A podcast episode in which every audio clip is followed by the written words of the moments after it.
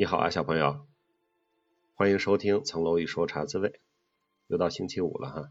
这个星期你过得怎么样？忙不忙？这周我过得还是挺忙碌的，很多的工作，很多的会议，而且这又是一个连续七天要上班上学的这样一个节后的时间段，很多节前和节日中间要做的事，可能要开的会，都挪到这一周来，所以这周呢，工作的时间挺长。然后工作的这个密度也挺大，我相信呢，大家可能都是这样。星期一呢，我又去了一趟北京大学去讲那个涉外法律文书的写作。这一次讲完了呢，这一学期的我的三次的授课的任务就完成了。每个学期的同学们呢，都表现了对法律写作的非常高的热情。这个法学院的学生嘛，写作是基本功。讲完课呢，我还是找我的同学们留在学校的，现在当老师的同学们啊去蹭饭。我每周都是周一上午讲课嘛，下了课都十二点多了，我都要找人蹭饭。我就星期天发一圈微信，哎，明天我要去上课了，谁中午在呀？我能蹭谁的饭呀？蹭饭呢还一点都没有不好意思，我也不知道怎么做到脸皮这么厚的。好在呢，同学们都是。很热情的招待我，这次还赶上了一个在西部挂职的一个同学，正好呢十一假期回北京，那么他也在，那我们就还去了这个勺园的餐厅啊，高级的餐厅，不是盒饭也不是食堂，小小的中午聚了个餐，在学校的各位留校的老师啊干部啊，有的时候也经常会有这样的机会啊，你说是机会也好，你说是一个。变化也好，对个人呀，对自己的这个家庭生活呀，各方面的安排呀，都有孩子嘛，是吧？这个怎么弄啊？一下去挂职啊，一年呀，两年呀，时间也不短。其实呢，对谁都是一个挑战。我在呃医院的一些朋友啊，在这个学校的一些朋友，包括在机关的一些朋友，经常会有这种到其他的地方去工作的这样的经历。去之前呢，都觉得挑战非常大。困难非常多，但是去了回来呢，也都要讲说非常开阔眼界，是非常好的人生事业和职业的这个历练。我觉得很多事儿就是这样，他不挑战你，没点难度，你也就受不到锻炼。很多硬着头皮去的事儿，最后你突破了，你坚持下来了，那这个收获就是不一样。星期三呢，我和中信书院还有。中信证券的朋友们到北京怀柔的一个露营地拍了一个访谈的小节目，我估计两三周之后就能上线，可能会在这个中信证券的视频号底下哈，他们有一个视频号叫麦子店观察，聊一聊呢这个个人养老金的事情，因为养老的问题啊，老龄社会的问题呢，也是我们现在社会一个比较突出的问题，呃，国家。我们能有的啊，这次我也是这，我也是这次跟一个专家一起聊天学到的哈，这个养老的三个支柱啊，基本的这个养老金、企业事业单位的年金，还有现在会有一个个人养老账户啊，即将推出。那我们也是嗯，从人生的角度，从这个不断的自我成长、学到老、活到老的这个角度，聊了聊关于养老的事儿啊，也聊了聊具体的这些技术问题。这个个人养老金账户怎么用啊？怎么投资？我们应该用一个什么样的观念啊去建立这个养老的这么一个思维？那我当时呢还请教这个专家啊，我说我有很多读者啊，包括咱们喜米团的朋友们、喜马拉雅的小朋友们，呃，可能二十多岁，甚至还是在上大学、上研究生，该考虑养老吗？那他说绝对应该啊，这个。这件事越早开始越好，这个越早开始越便宜，越早开始越容易。那么具体聊了什么呢？我这儿卖个关子哈，就先不说，因为我说的也不够专业。等这个节目播出之后，大家看了，如果有什么问题呢，我们可以到时候再讨论。的确，那天我和我们专门做养老投资和这个和养老基金方向的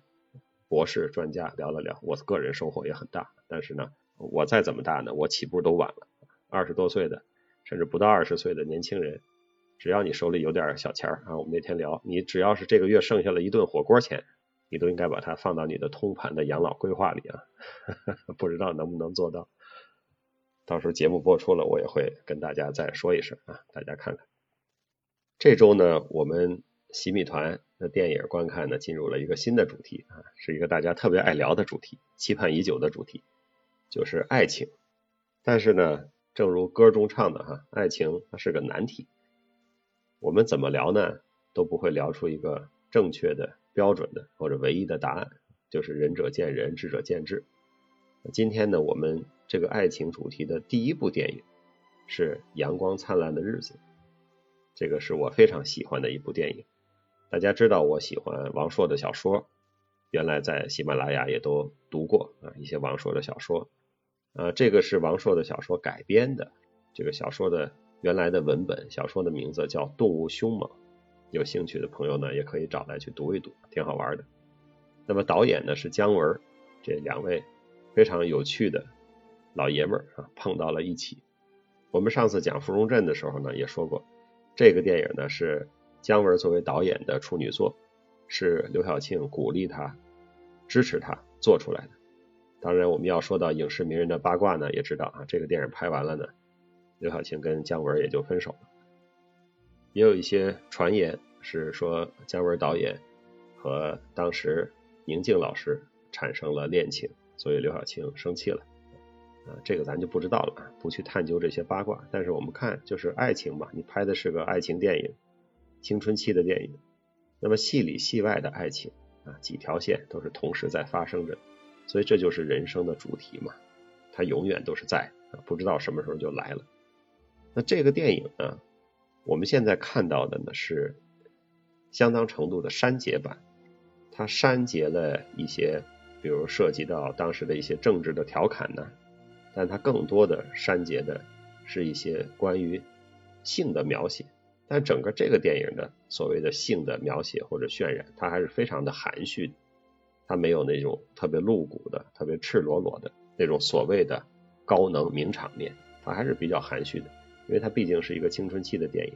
但是我们可以看到，这个电影里充满了荷尔蒙，无所事事的青少年。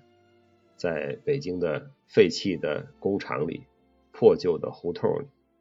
看似很雄伟的展览馆和莫斯科餐厅，各种各样的荷尔蒙就在那里激荡着、交错着。这个电影我看起来还是蛮熟悉的，因为这个破破烂烂的北京的街道，然后那个警察的服装、胡同里的人的语言、大院里的人的语言，虽然我离那个年代可能更晚了十年。但是在我小的时候，那个风貌还是差不多的，看起来还挺熟悉的。青春期的男孩子无所事事，开始有这种性的萌发，两性的这种懵懂，然后开始七七八八的搞一些事情。这在什么年代都是一样的，在那个年代呢，就更加的特殊。你说它是一个非常封闭僵化的社会，但是呢，青春期的孩子们却因为父母。都被封闭僵化到各自的单位里，孩子们获得了无限的自由，就闹出了这么多花活来。这个电影啊，我的感觉啊，还是相当直男视角，因为作者王朔和姜文导演两位都是钢铁直男。这个直男视角就体现在他们其实就是在描述这个青春期的男孩子的这种视角和这种懵懂、淘气呀。然后对喜欢的人的跟踪啊、偷窥啊，他趴在床底下去看人家，他远远的去看人家，这种视角其实它是一个非常男性的视角。我不知道我们的听众啊，新米团里的各位姑娘们看了这个电影，你是怎么看的？你感受到这种男性的视角没有？那么青春期的女孩子的爱情和对爱情的那种。朦朦胧胧的感觉，一点点的那个启蒙和接触是什么样的呢？大家有没有一个可以对应的电影？我们推荐一下啊，就是《阳光灿烂的日子》，如果是个上联，或者它本身是个下联，那你有没有给它对的那个上联或者下联？一个反映女生这种青春期爱情的电影或者文学作品，你觉得哪个最合适啊？我希望你推荐给我。从这个电影的剧情上来说，你说这里。有爱情吗？当然，它是一种早期的青春期式的那种爱慕和爱恋啊，中间也有争风吃醋、伤心难过，甚至情绪失态、情绪激动。但是其实在我看来，这个电影里爱情还没有开始，它没有发展出任何一对儿比较深入的亲密关系。这些年轻的少男少女们，或者青春期的男女们，有些人是早青春期，比如马小军；有些人是晚青春期，比如宁静演的那个姑娘米兰。那么他们的年龄有些差距，所以他对这个两性的和情感的这个看待，这个成熟的程度自然不一样。所以它是一个青春期人们的群像有年轻一点的，有稍微年纪大一点。当然这里边也有很多名演员了，你看了就知道了，是吧？比如像，呃，这是夏雨的处女作，也是成名作啊。宁静也是在这个片子里担当了女主角，后来成了这个一代巨星。这里边老艺术家还有斯琴高娃，还有王学圻，有耿乐演刘亦苦的，还有几个大美女，像陶虹、左小青都在里边出镜。姜文导演挑人的那个审美啊，还是很正的。我们开始说了，这个电影里充满了荷尔蒙。其实青春期里所谓的这种两性的吸引，甚至是前爱情的阶段，它还没有进入到一个爱恋的依赖的亲密关系，更多的是这种异性之间的吸引。它就是人发育到一定程度，身体、心理、思想都开始有了这样对异性的好奇、探寻和向往，这本质就是性驱动的。那我们说爱情。它是两性关系，当然也有同性关系哈。不管是两性关系还是同性关系，它都是性驱动的。没有了这个性驱动，那它就是别的，它就是友情，它就是亲情。那有的朋友可能会说，那还有柏拉图式的爱情呢？柏拉图式的爱情，你们俩可以不认识啊，你可以是单恋，你可以是在心里。完全没有表达，但这里也是性驱动的。如果这里边没有这种性的因素在里面，那你再怎么喜欢一个人，你对他的也不叫柏拉图式的爱情，你最多叫柏拉图式的友谊或者柏拉图式的仰慕。所以性是爱情的开始，但是呢，人们却对性、性关系和性问题又讳莫如深，有一种。人类社会对性独有的羞耻感，按圣经上解释呢，就是那个蛇给夏娃吃了那个苹果，污染了他们的思想啊，他们就开始有了这个羞耻感。人类社会一直都是有各种各样的性禁忌，在不同的时代、不同的空间、不同的文化里，有的时候要更封闭一些，有的时候要更开放一些。因为性的问题，制定一些。严重的刑罚啊，来惩罚那些不符合某些社会规范的人，这样的情况呢，也时不时的出现在不同地方的不同的时代。所以整个这个人类对性啊，看起来就像用万花筒看一样，用哈哈镜看一样。每个国家、每个文化啊，如果他们都是一个一个部落的话，那么每个部落都有一个独特的万花筒、独特的哈哈镜，有非常性封闭的社会。也有非常提倡性开放的社会，而且又随着时代的变化，这种风潮呢又是此起彼伏，不一定的。但是我们看到，即便在电影里这样物质匮乏、无所事事、对于前途一片迷茫的这样的青春期啊，这样的时代，真正让人生机勃勃的，让这个生命的意志显得又活力又磅礴的，是什么呢？就是对性的追求。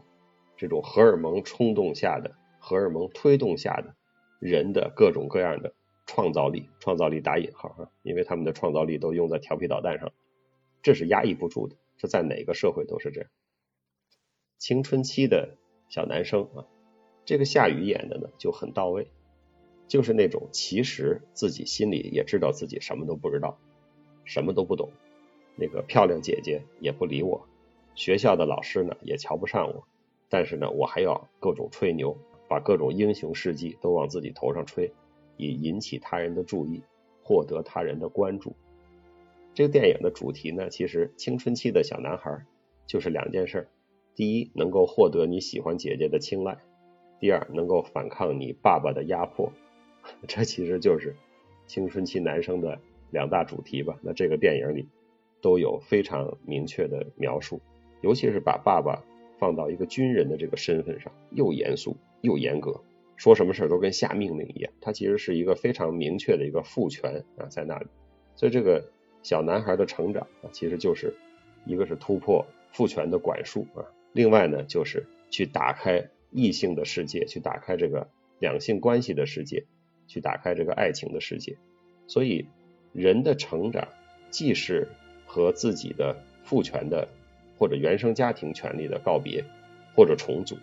另外呢，就是通过对友情、对爱情、对身边各种其他人际关系的探索，来开始建立自己的人生，来开始讲自己的人生故事。每当夏雨演的那个小男孩马小军在面对宁静这个姐姐大他好几岁的姐姐。在那儿吹牛胡侃，但是眼神闪烁，其实他也知道他不知道自己在说什么。姐姐就那样看着你表演的时候，我就会哑然失笑。许多那种在青春期明明自己不知道，明明自己不懂，还要装懂，还要装大个儿的啊那个场景，那个心情又浮现在了眼前。这个电影也提到了那个餐厅啊，老莫，也就是莫斯科餐厅，就在。北京展览馆的后面，如果各位来北京啊，到动物园去玩，或者带孩子到动物园去玩，可以到老莫餐厅吃个饭。那是一个怀旧主题的餐厅啊。莫斯科，因为那个北京展览馆的样子呢，就是那种老苏联式的展览馆的样子，所以在那儿有一个莫斯科餐厅，那可能也是苏联原件。啊，我不觉得那儿的饭有多好吃，但是这个餐厅呢，曾经有一段还就算没落了吧。后来被王朔的小说反而给带火了，大家去怀旧啊，怀念。北京还有些老派人、老范儿的人，那都得六七十岁都不止，可能得七八十岁，过个生日啊，有什么家庭聚会啊，还讲究咱去老莫吃一顿，这也是一个文化特色。饭虽然不是顶级的好吃，但是呢，人却挺多的，去了还总要排排队啊，才能等上。你最好在一个非饭点的时间去，可能更容易吃上一顿悠闲的。西餐，他说是俄式的，但我觉得它是本地化改良的这种俄式西餐。好了，我们本周就先聊到这儿。我希望星期天的晚上在新米团的直播听到你对这个电影、你对爱情的分享。那么下周呢，北京有一件大事，就是中国共产党的第二十次代表大会就要召开了，十六号开始。那这也是。中国共产党在庆祝了一百岁生日之后召开的第一次全国代表大会，是一个作为自身来说一百岁之后啊，就经历了一个世纪的奋斗和工作之后，在他的第二个世纪里召开的第一次呃全国性的代表大会，所以现在叫奋进新征程啊，从百年百年的历史去看，那的确只是一个新的征程，我想大家也都会密切的关注我们国家。政治、经济和未来的蓝图怎么描绘？未来的事儿怎么干？现在我们面临的多方面的挑战，内部的、外部的，怎么应对？我们相信大会开完了，我们就会获得更多的确定性和明确的方向。在这个时候，到处都充满了不确定的变动的因素，我们能够开这样一场大会，获得内部的确定性，这是我们应对很多挑战一个。不可或缺的非常重要的因素。下周我们一起来关注这个中国历史发展进程中、中国的政治生活中一个非常重要的大事。好，小朋友，本周的茶滋味呢就先播送到这里，请不要忘了，请努力找时间读书，努力找时间锻炼，请多多帮助他人。我们下星期的茶滋味再见，小朋友，我祝你。周末愉快。